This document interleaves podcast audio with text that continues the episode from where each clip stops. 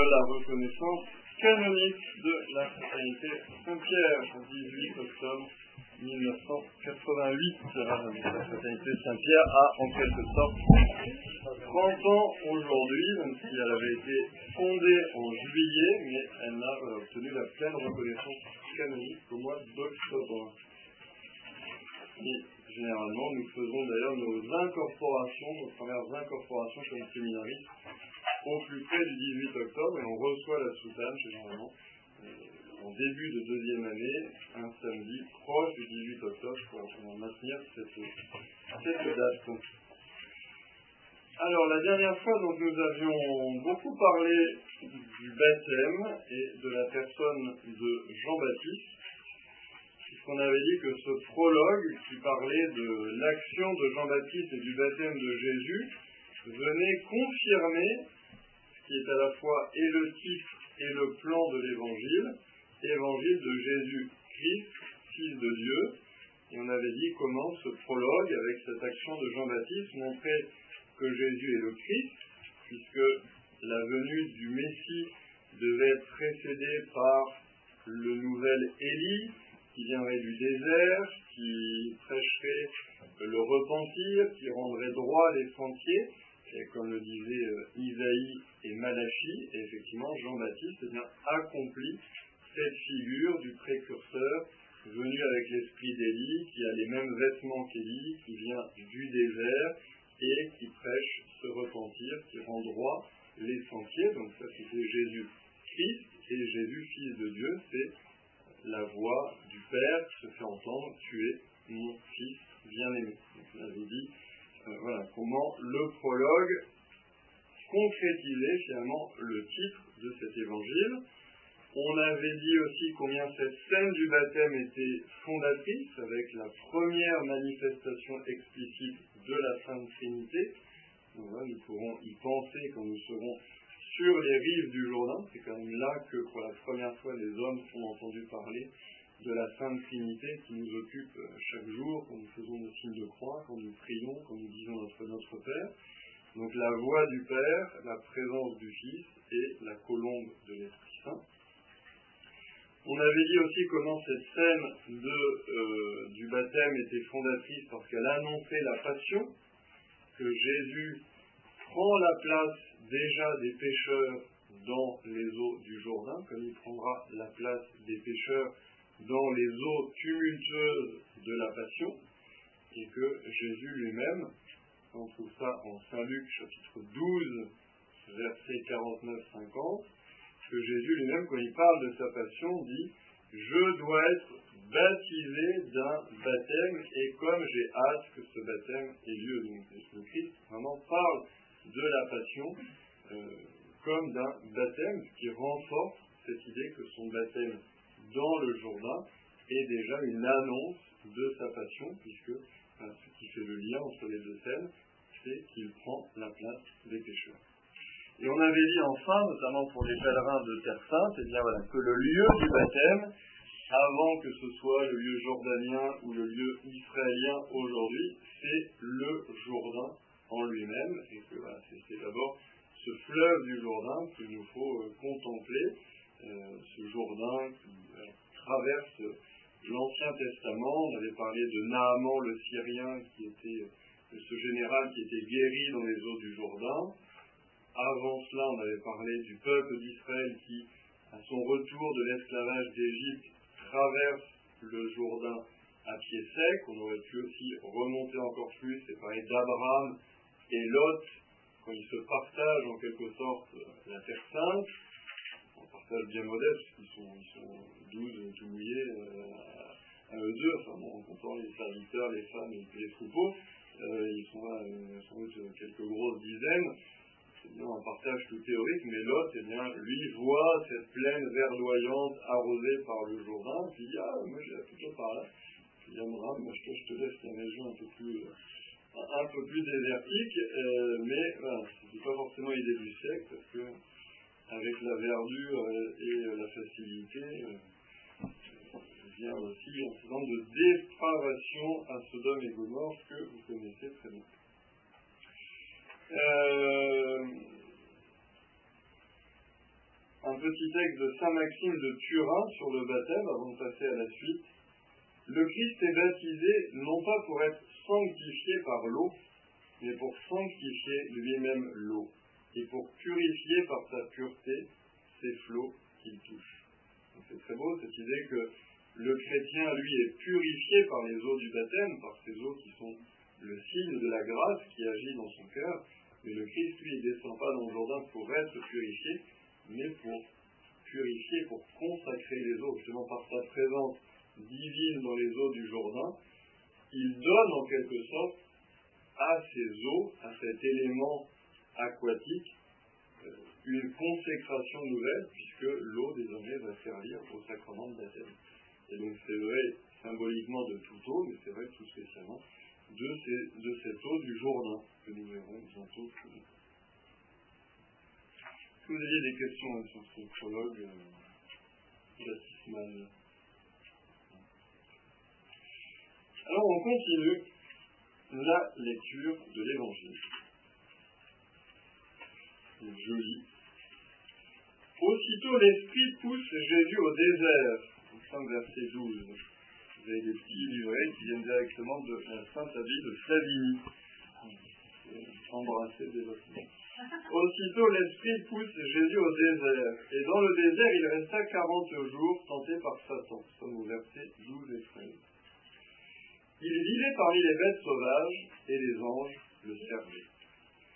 Après l'arrestation de Jean, Jésus partit pour la Galilée proclamer l'évangile de Dieu. Il disait les temps sont accomplis, le règne de Dieu est tout proche. Convertissez-vous et croyez à l'Évangile. Passant le long de la mer de Galilée, Jésus vit Simon et André, le frère de Simon, en train de jeter les filets dans la mer car c'étaient des pêcheurs. Il leur dit, Venez à ma suite, je vous ferai devenir pêcheurs d'hommes. Aussitôt, laissant leurs filets, ils le suivirent. Jésus avança un peu et vit Jacques, fils de Zébédée, et son frère Jean, qui étaient dans leur bac, dans la barque, et réparaient les filets. Aussitôt Jésus les appela.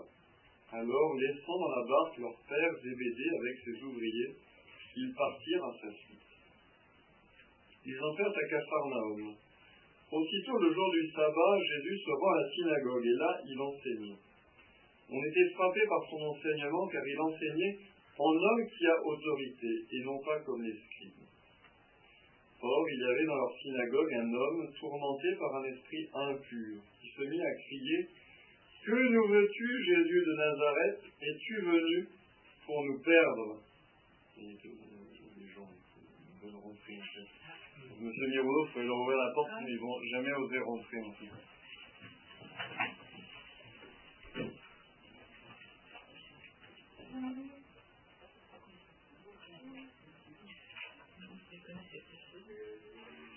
C'est des Indiens noyaki.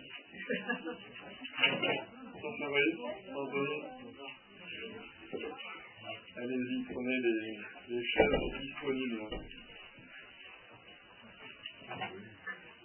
Non, c'est bon, on a...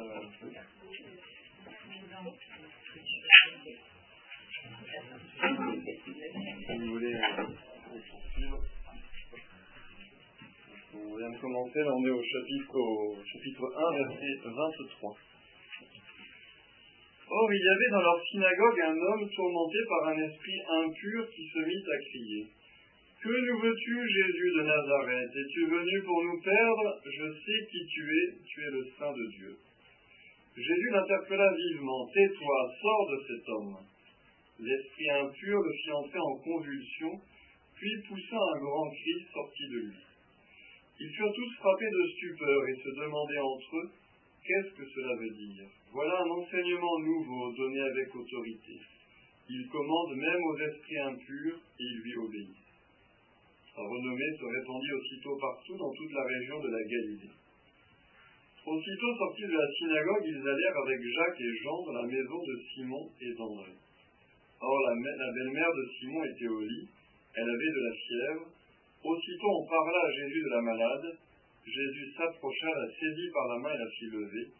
La fièvre la quitta et elle les servait. Donc, je m'arrête là pour l'instant. Prendre un petit temps de silence pour éventuellement relire ce que je viens de dire à haute imprégner, et puis peut-être justement ouvrir une porte à l'Esprit Saint pour qu'il nous inspire et qu'il nous éclaire sur ce texte.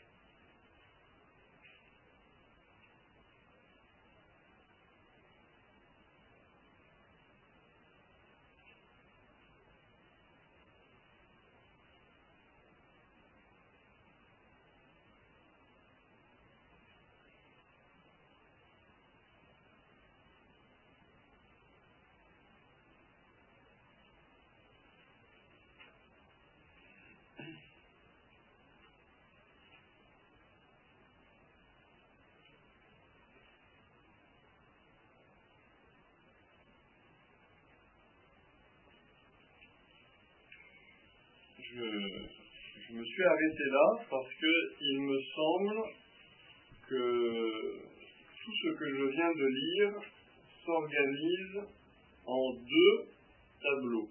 C'est-à-dire il un diptyque, il un double tableau avec un certain nombre de parallèles euh, qui sont dessinés par Saint-Marc et qui nous permettent de continuer à entrer dans cette découverte de Jésus-Christ de Dieu.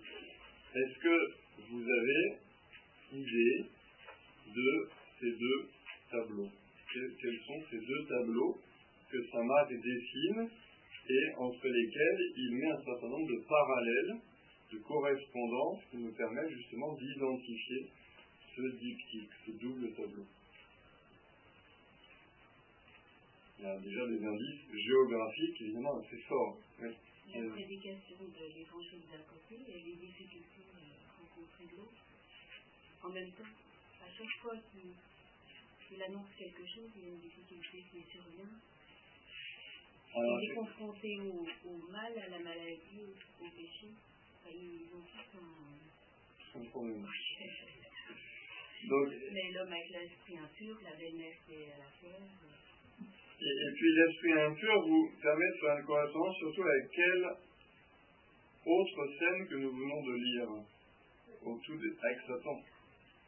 Le, le diptyque s'organise entre les deux lieux dans lesquels Jésus évolue. D'un côté le désert, sec, aride, près de Jéricho sans doute, puisque Jésus a été baptisé près de Jéricho et il y a près de Jéricho, à quelques kilomètres, une montagne qu'on appelle la montagne de la tentation ou la montagne de la quarantaine, dans laquelle il y a un monastère orthodoxe, parce que traditionnellement on dit que c'est là que le Christ a été tenté par le démon. Donc effectivement, il y a la région de Jéricho assez désertique où le Christ va rester 40 jours, et puis il y a Capharnaüm, donc au nord du lac de Tibériade, au contraire, une région euh, vallonnée, verdoyante, euh, peuplée, évidemment, c'est une ville, avec des commerces, avec euh, des pêcheurs. Donc là, il y, a ce diptyque, Jésus au désert, Jésus à Capharnaüm. Au niveau géographique, tout semble opposer ces deux tableaux. Et en fait, on remarque donc qu'il y a des correspondances. Jésus au désert et en but à Satan. Jésus à Capharnaüm et en but à un esprit impur, donc à un démon, un serviteur en quelque sorte de Satan. Qu'est-ce qu'on voit aussi au désert? Oui. Alors, qui le sert au désert? Non. Qui le sert à Capharnaüm la belle-mère, exactement. Donc, effectivement, mais c'est, vous voyez, je pense que c'est pas anodin, vous voyez, que Saint Marc nous dise que la belle-mère de Simon se met au service de Jésus. déjà, bon, c'est une constatation euh, sans doute historique, elle s'est mise au service de Jésus. Ça peut être aussi euh, l'idée de dire, ben voilà, euh, il y a une forme de, zèle dans cette belle-mère, parce que, euh, alors qu'elle était euh, au lit avec de la fièvre, etc., qu'elle aurait pu demander peut-être un petit temps de convalescence avant de, faire la popote et, le service, eh bien, en écoutant que son courage, son action de grâce, envers celui qui vient de la sauver, elle le sert. Tout ça est très juste. Mais je dirais, il y a beaucoup de personnes, je pense, dans l'évangile que l'on va croiser, qui se sont mis au service du Christ, et Marc ne mentionne pas toujours, euh, et un tel le servait, et un tel le servait.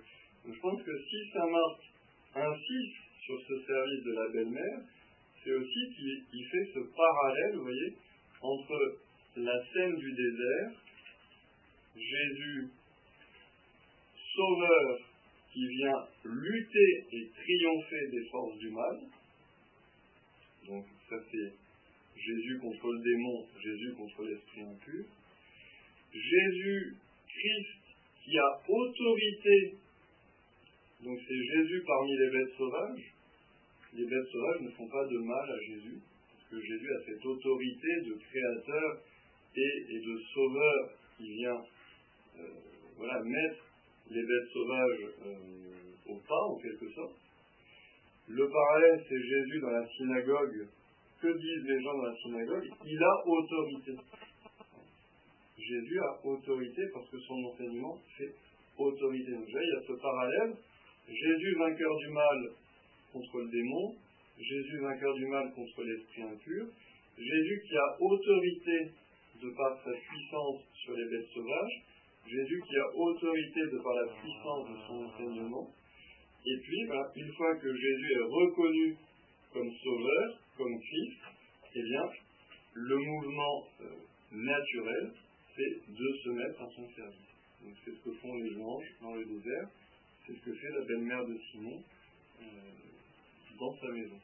Vous voyez, il y a euh, un, un diptyque que nous peint en quelque sorte Saint Marc, et qui vient renforcer ce qu'il nous a déjà dit, à savoir que Jésus est Christ, Fils de Dieu. Il nous l'a dit dans le titre, il nous l'a montré dans le baptême avec Saint Jean-Baptiste qui venait témoigner pour ça, la voix du Père qui venait témoigner pour ça, et maintenant il nous le montre dans la vie concrète de Jésus, parce que ce ne sont pas que des titres comme ça honorifiques qui sont suspendus en l'air, ça se réalise dans la vie de Jésus, déjà à travers ce premier tableau, à la fois le désert et à la fois Capharnaüm.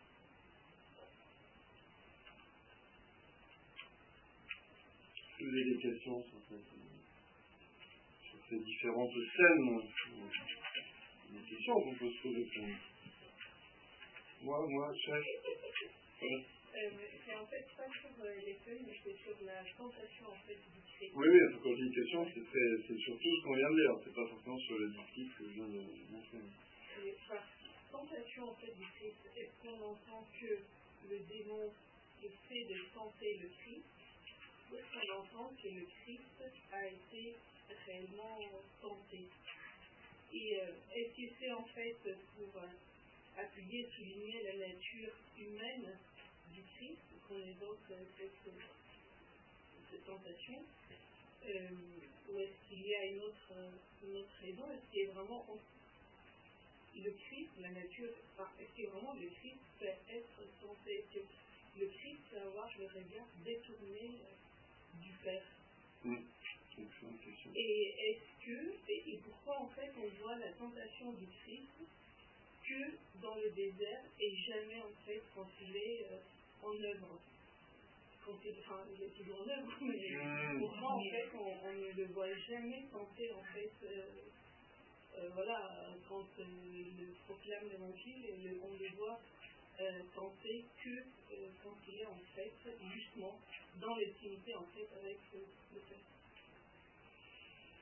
Je sais pas si je vais répondre à toutes les questions, mais pour cette partie en tout cas de Jésus au désert, ce qui est intéressant à noter, donc c'est l'esprit avec un grand E déjà qui pousse Jésus au désert.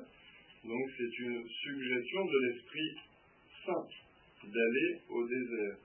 Donc je, dirais déjà c'est un enseignement pour nous, avant que le Christ ne commence sa vie publique, avant qu'il ne se mette à, agir, à enseigner, à faire des miracles, il prend ce temps de solitude d'intimité avec le Père, puisque le désert euh, n'est pas un lieu forcément négatif pour euh, le peuple d'Israël, le désert est aussi un lieu d'union à Dieu, parce que justement on est moins sollicité par les tentations du monde. Et euh, il y a une très belle phrase dans le livre d'Osée, quand Dieu parle de son peuple comme une fiancée, et il dit, voilà, je l'attirerai au désert et je parlerai à son cœur. Donc c'est tout le sens des, retraites spirituelles, en fait, cette idée que on se retire du monde pour, dans une vie plus austère, plus frugale, plus simple, plus silencieuse, se mettre en présence de Dieu. Alors, c'est sûr que le désert, en revanche, sans la présence de Dieu, peut devenir, là, en revanche, un lieu de, découragement total, de désespoir, d'aridité, là où on est perdu, on est en danger, ça. Mais voilà, il y a cette ambivalence. Le désert avec Dieu est un lieu de grande proximité, le désert sans Dieu est un lieu de désespoir et un lieu de, justement, où le démon peut, peut agir en quelque sorte.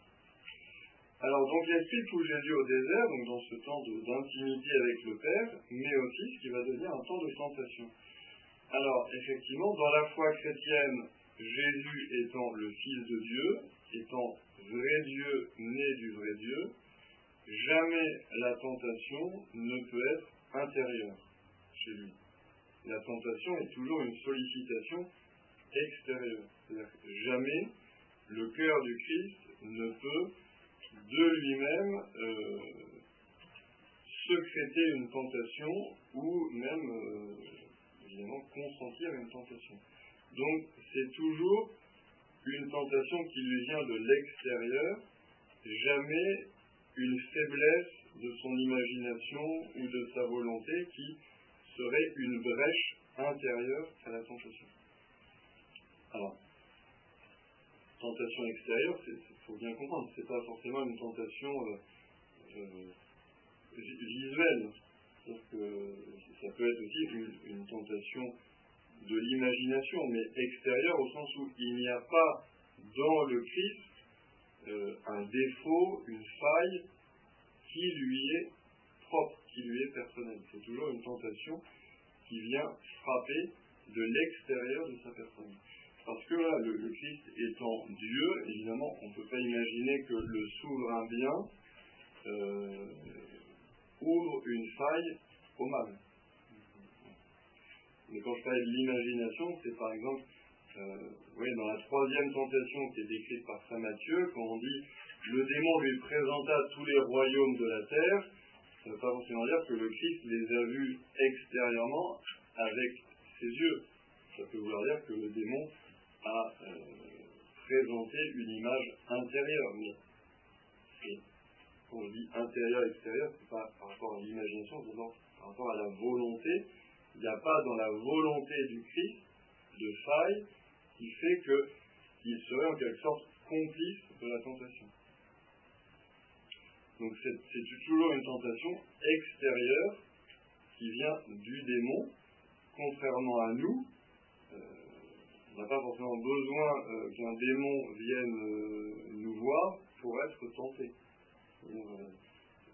la faiblesse de notre volonté, la force de notre sensualité qui échappe à la maîtrise de notre intelligence et de notre volonté, les péchés passés qui, remontent et qui ont créé un certain nombre d'habitudes mauvaises sont suffisants malheureusement pour euh, créer une tentation en nous.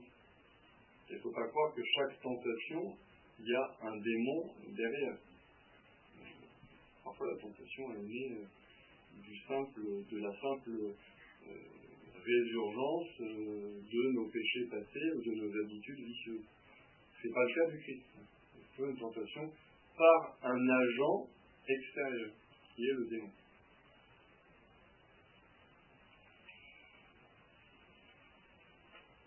Après, est-ce que le Christ n'a été tenté que là euh, c'est un peu difficile à dire. C'est-à-dire que, effectivement, les évangiles concentrent les tentations à ce moment-là de la vie du Christ. Et, on peut dire quand même aussi à Gethsemane, qui est quand même le grand moment de la tentation. Et c'est vrai que, justement, on, dit que le démon se retire à un moment. le démon n'était pas content. Euh, La musique est répondue. Oui, c'est pas une prédiction prophétique, c'est juste que c'est du, bon euh, non, on va le laisser là. Je, j'en aurai besoin, je. Je sais pas, son parti est très loin.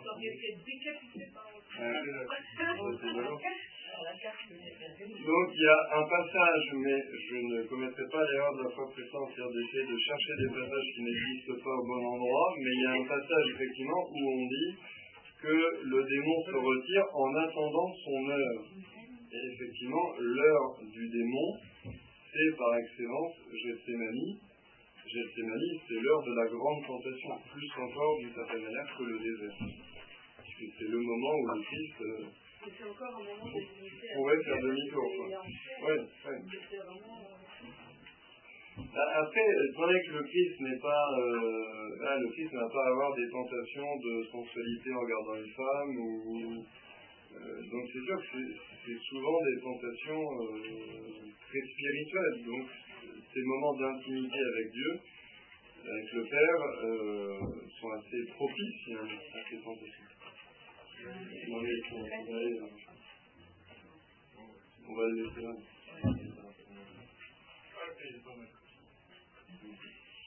Euh, il y avait d'autres questions ou euh, Si, alors quand même, pourquoi le Christ euh, accepte d'être tenté Aussi dans un but, je dirais, de communion avec nous? C'est-à-dire qu'il y a aussi ce côté, quand vous êtes tenté, eh bien, souvenez-vous de euh, la tentation du Christ, souvenez-vous que le Christ est vainqueur du démon, que le Christ arrive à dire non au démon, et donc si vous faites appel au Christ dans vos tentations, il vous donnera la force de dire non, euh, comme il a lui-même dit non. C'est aussi un, un aspect euh, communion des saints.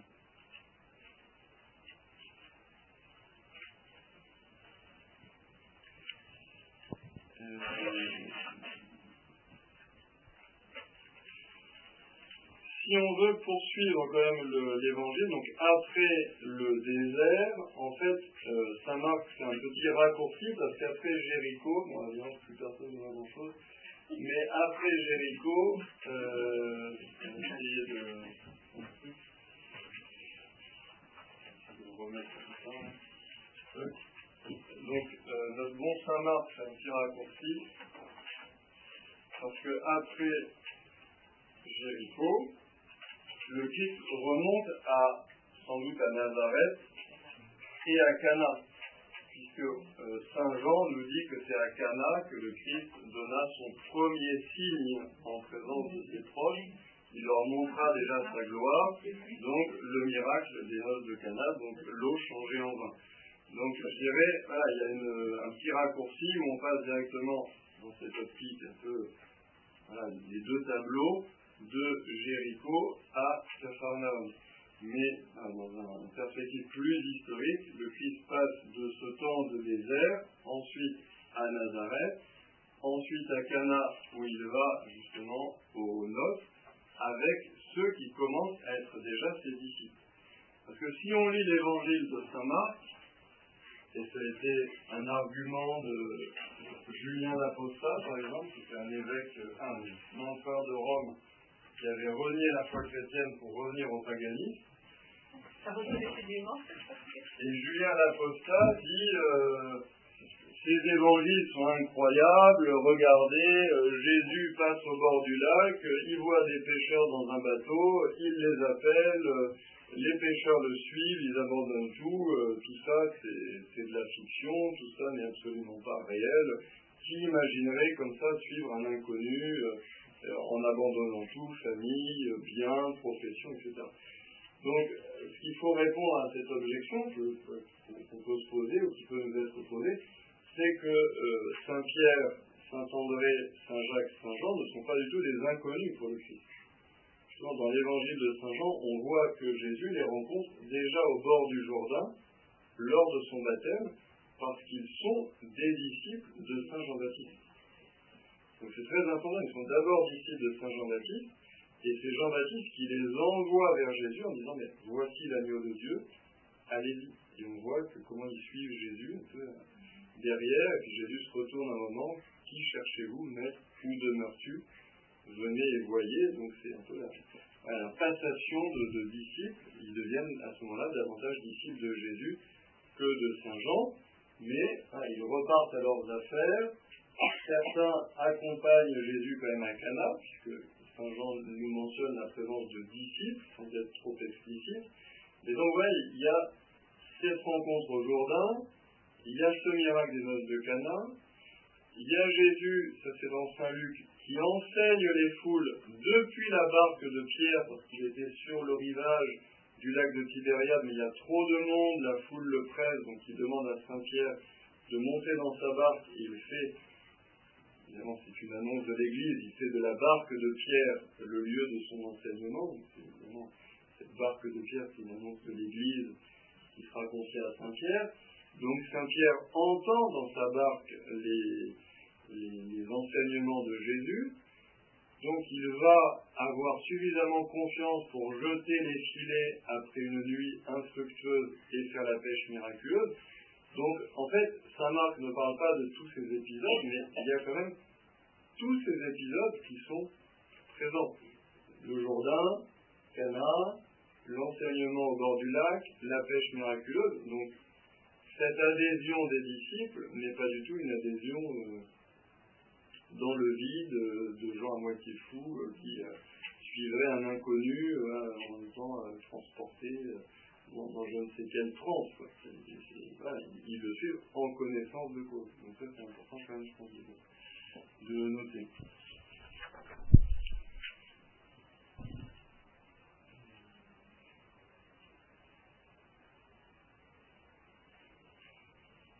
Est-ce que vous avez des questions?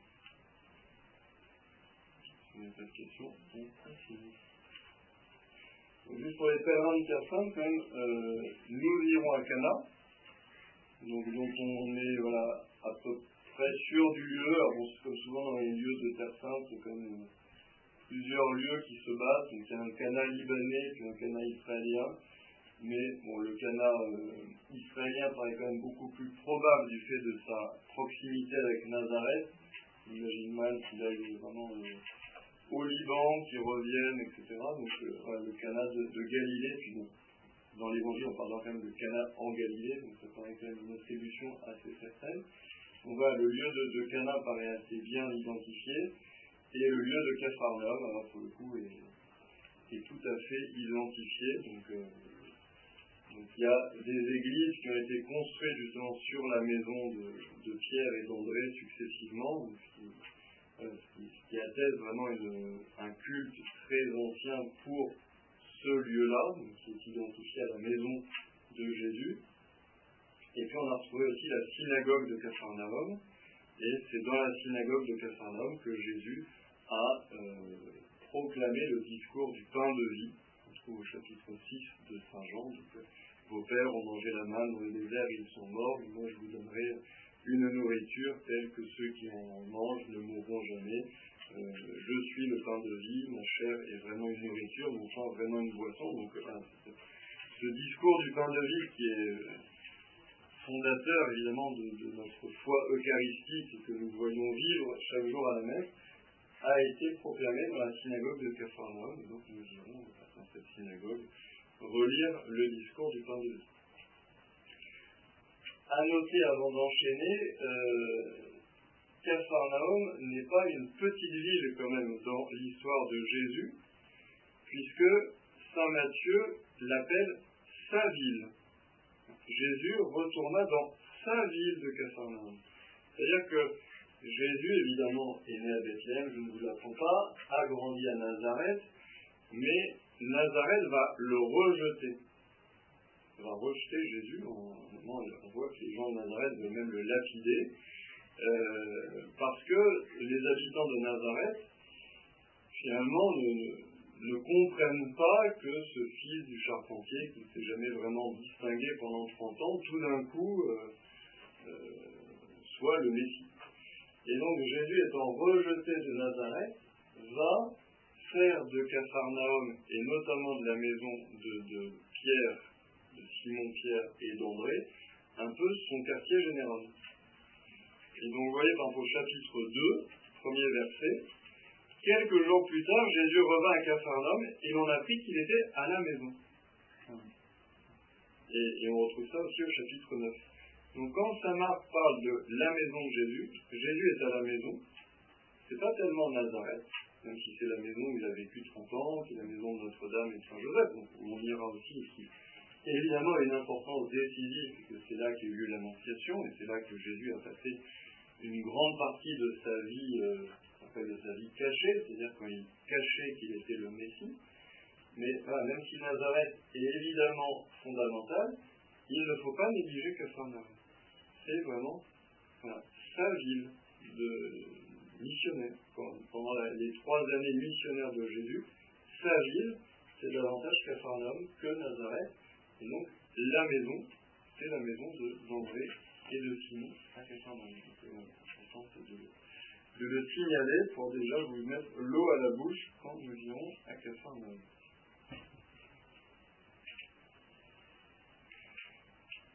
Donc le soir venu, après le coucher du soleil, on lui amenait tous ceux qui étaient atteints d'un mal ou possédés par des démons. La ville entière se pressait à la porte. Il guérit beaucoup de gens atteints de toutes sortes de maladies. Il expulsa beaucoup de démons. Il empêchait les démons de parler parce qu'ils savaient, eux, qui il était. Le lendemain, Jésus se leva bien avant l'aube. Il sortit et se rendit dans un endroit désert. Et là, il priait. Simon et ceux qui étaient avec lui partirent à sa recherche. Ils le trouvent et lui disent Tout le monde te cherche. Jésus leur dit Allons ailleurs, dans les villages voisins, afin que là aussi je proclame l'évangile, car c'est pour cela que je suis sorti. Et il parcourut toute la Galilée, proclamant l'évangile dans leur synagogue et expulsant les démons.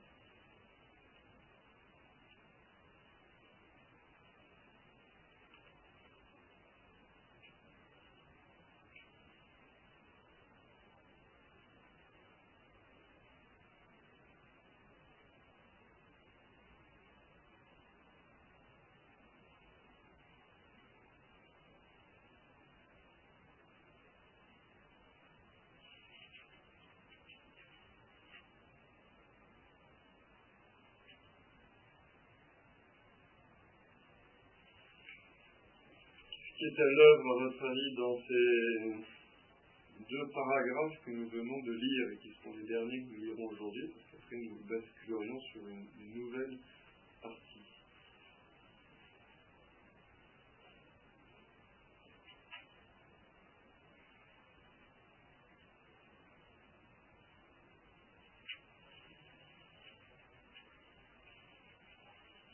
pour aussi poser des questions sur des choses qui retiendraient votre attention. C'est le but aussi de cette petite euh, lecture divina, aussi à faire remonter ce que, vous, ce que le texte vous dit ou au contraire ce que le texte ne vous dit pas.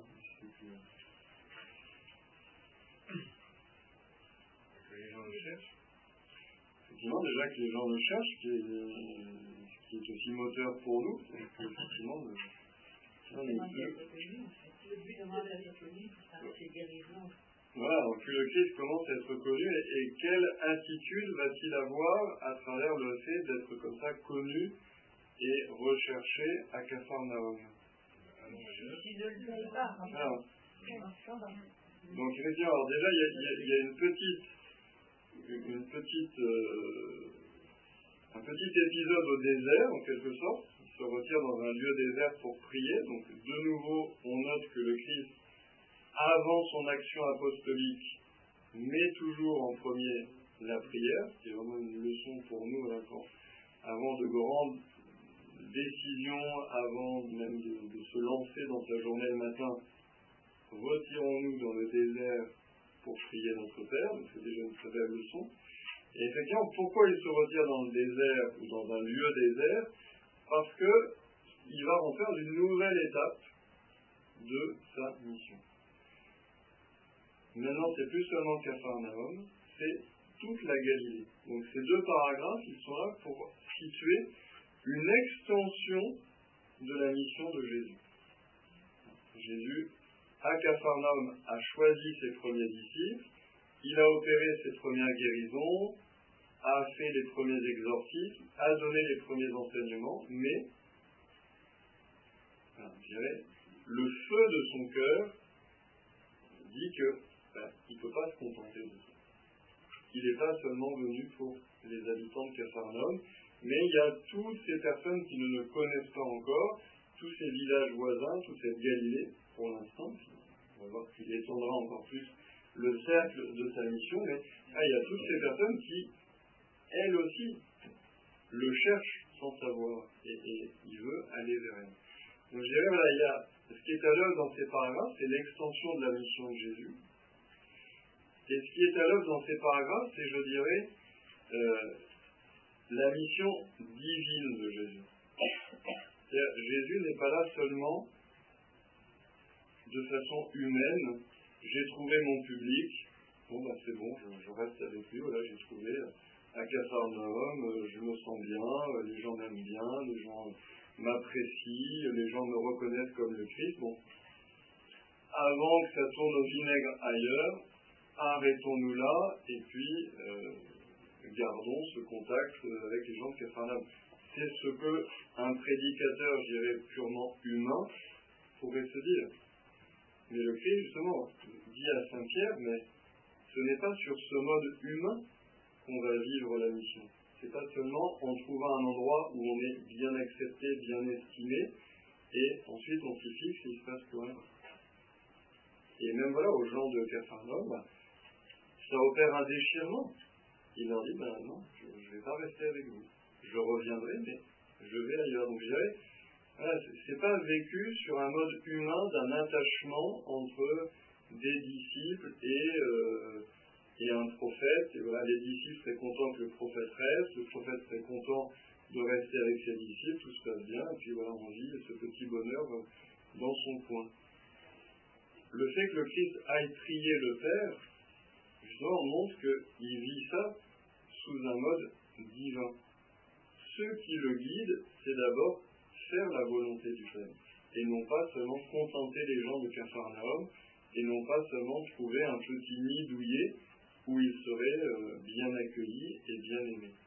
Donc là, il y a un détachement à faire du côté des gens de Capharnaüm, il y a un détachement à faire du côté des disciples qui vont suivre le Christ ailleurs, il y a même un détachement du côté de la nature humaine de Jésus qui s'est sans doute euh, lié à des personnes de Capharnaüm. Jésus n'est pas un robot, donc il est sans doute lié à la belle-mère de Simon, à d'autres personnes. Il y a un détachement à opérer parce qu'il vit cette mission sous un mode divin et pas sous un mode juste humain.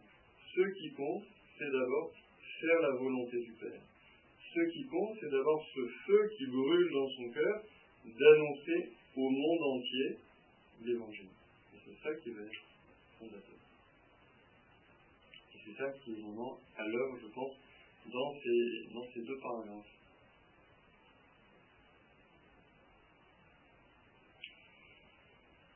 Et si on veut essayer de trouver des petits rapports avec l'Ancien Testament, on peut se dire que placer comme ça au début de son évangile, le soir, le matin, le soir venu, le lendemain à l'aube, n'est peut-être pas innocent de la part de Saint Marc, c'est peut-être un petit clin d'œil discret vers le début de la Genèse. Il eut un soir, il eut un matin, premier jour, deuxième jour, etc. C'est aussi un clin d'œil pour montrer que le Christ est dans une œuvre de recréation. De même que Dieu a créé avec cette alternance de soir et de matin, et bien là, le Christ vient nous recréer, c'est-à-dire vient nous redonner une nouvelle vie, une nouvelle dignité.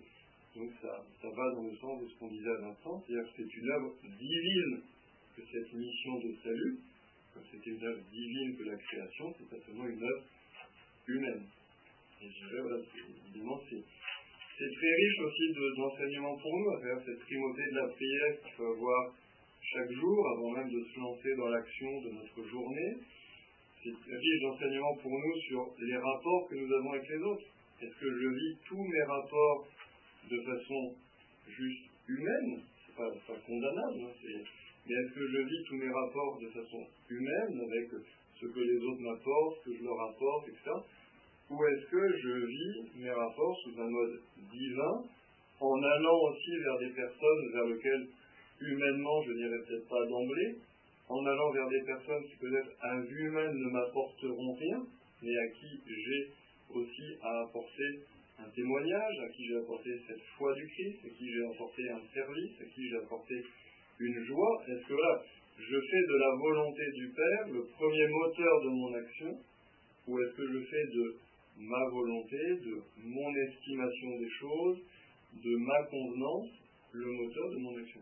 Je pense qu'on a tous à, se convertir dans ce domaine-là, parce qu'on est sans doute tous à mettre notre volonté et notre estimation des choses avant la volonté du Père.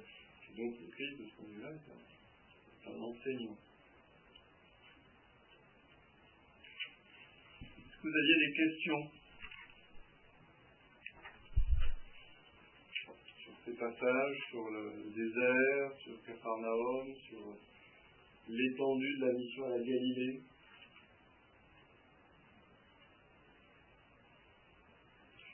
Vous n'êtes pas surpris quand le Christ empêche les démons de parler. Si vous n'êtes pas surpris, tant mieux, hein, mais. Oui, effectivement, c'est très fort chez Saint Marc que le Christ va se révéler petit à petit et que, effectivement, c'est dans la passion et la résurrection que le Christ se révélera pleinement comme étant le Fils de Dieu. Et puis, il ne veut pas que, que ça vienne des démons que les démons le disent un peu par provoque aussi. Et les gens attendaient le Messie à l'époque. Oui, c'est sûr. Oui. Les, les, juifs Oui, donc ceux qui ont cru assez rapidement, c'est des gens qui vraiment l'attendaient. C'est sûr que c'est des gens qui l'attendaient, et en même temps, le, le Christ veut que ça vienne de ses guérisons, de ses enseignements, mais pas de la bouche des démons, parce que d'une part, euh, il ne veut pas que par la bouche euh, mauvaise des démons même viennent des choses bonnes, et puis surtout ça pourrait aussi euh, beaucoup perturber les gens, parce que finalement les gens se, se, diraient, mais si les démons nous annoncent des choses bonnes, euh, où est la vérité, où est le mensonge finalement Parce que donc c'est plein de confusion finalement. Si les démons se mettent à à annoncer des choses qui sont vraies, justes et bonnes, euh, les gens peuvent se dire, mais alors, euh, à partir de quand le démon me ment-il, etc. Et puis c'est vrai que c'est aussi une provocation du démon pour mettre Jésus dans, dans l'orgueil aussi. Mais toujours quand il guérit les gens, il dit toujours, n'allez pas le, le, le, dire partout que je vous ai guéri. Alors, là, oui, spécialement chez Saint-Marc, d'ailleurs. Oui. C'est vraiment oui, ce qu'on appelle le secret messianique, c'est tout spécialement développé par, par Saint-Marc. Euh, parce qu'effectivement, il y a cette idée que, euh, d'une certaine manière, que le Christ soit fils de Dieu, c'est quelque chose de, de tellement grand que euh, il y a un risque de mal comprendre finalement les choses. Et donc, il faut aussi tempérer un peu les, ardeurs pour que ce soit le Christ qui mette le tempo, en fait, à la révélation. C'est lui qui dicte la pédagogie de sa révélation, alors que si ce sont les foules qui commencent à s'enthousiasmer, ben on, va, on voit ce que ça donne, c'est-à-dire elles s'enthousiasment, parce qu'effectivement elles attendent le Messie, mais elles attendent un Messie euh, très politique, qui va euh, mettre Israël au sommet des nations, chasser l'occupant romain, donc il y a le risque que finalement ça monte comme un soufflet, et puis voyant que Christ est un Messie doux et humble, qui n'est pas là pour euh, prendre la tête de l'armée d'Israël, ça retombe d'autant plus fort. Il y a aussi des gens qui venaient parce qu'il y avait des guérisons, un petit peu pour le spectacle, pour voir. Il y avait des sincères et des autres, je pense. Oui. Des gens qui venaient voir parce qu'il oui. a fait tellement de, de guérisons, de, de, il a trouvé beaucoup de personnes, il y a ça aussi qui a attiré les foules. Et effectivement, il y a ce, ce malentendu oui. que le Christ veut dissiper. Euh, ne me suivez pas uniquement pour euh, le bien du corps. Ne me suivez pas uniquement parce que j'ai nourrit votre ventre ou euh, guérit votre œil. Suivez-moi surtout parce que je nourris votre âme et que je guéris votre âme. Mais il y a toujours ce malentendu, et même chez nous d'ailleurs. Est-ce que vraiment on suit le Christ pour le Christ ou est-ce qu'on suit le Christ pour les bienfaits qu'il nous donne Est-ce qu'on suit le Christ parce qu'il est ce parapluie euh, tendu au-dessus de nos vies dont on espère qu'il va nous, éviter les malheurs, les maladies et les, désillusions Je pense qu'on a aussi tout à faire un petit examen de conscience sur euh, les motivations profondes de notre amour du Christ. Comme une femme immensément riche, est-ce que je l'aime parce que c'est Brigitte ou est-ce que je l'aime parce qu'elle est immensément riche C'est toujours euh, une petite ambiguïté. C'est justement au moment où elle perd toute sa fortune que là, ça me permet de voir si je l'aimais pour elle-même ou pour son compte en banque. Et c'est pour ça que parfois dans les épreuves, euh, notre amour n'en est que plus euh, purifié parce qu'à un moment, si j'ai prié Dieu pour avoir euh, tel, travail qui m'attirait énormément et puis qu'au dernier moment la porte me claque dans le nez, ben, je suis obligé de me demander, depuis un an, est-ce que je prie Dieu pour euh, grandir dans son amitié ou est-ce que je priais Dieu de façon utilitaire pour avoir ce travail? On peut, on, peut demander des choses, mais euh, qu'est-ce que je mettais en premier? Eh bien justement, par une transition euh, fine et habile, nous allons prier pour grandir dans l'amitié de Dieu. Donc je vous invite à monter à la chapelle.